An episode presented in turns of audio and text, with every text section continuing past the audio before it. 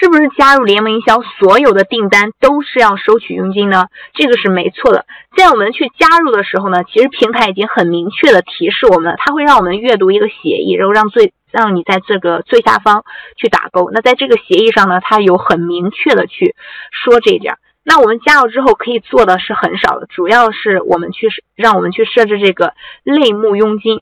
当然，你也可以针对你店铺里的这个重点的潜力款产品，单独把这款产品去给它设置一个单品营销计划，给它设置一个最高的佣金，更高的佣金啊，不是最高，更高的佣金。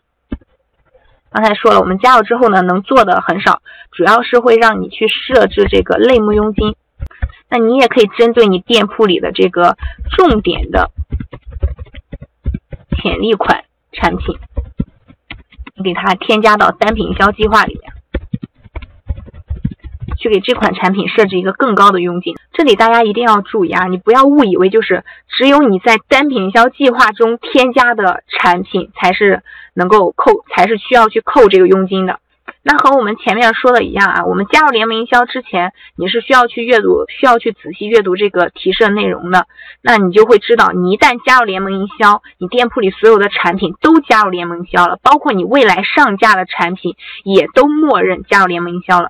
正是在这一点上，很多同学呢他不理解，他就觉得联盟营销是在乱扣佣金。另外呢，就是只有通过联盟过来的客户才会收取佣金，那不是联盟过来的客户呢是。不收取佣金的。好，刚才呢也有同学就是问怎么样去暂停联盟营销，怎么样去退出这个联盟营销。那退出的话，我们点击这个链接就可以了。这个链接呢，大家不需要去记录，你去后台呢去询问小何机器人，问他怎么样退出联盟营销，他就会把这个链接发给你，你点击确认就可以退出去了。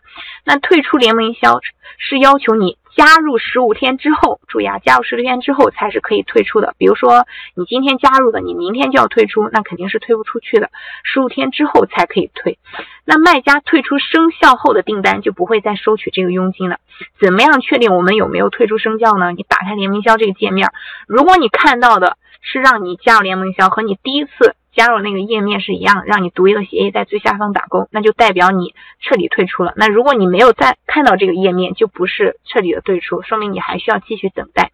那退出之后，如果你再想加入的话，是你退出联盟营销之日七天后才能够再重新去加入。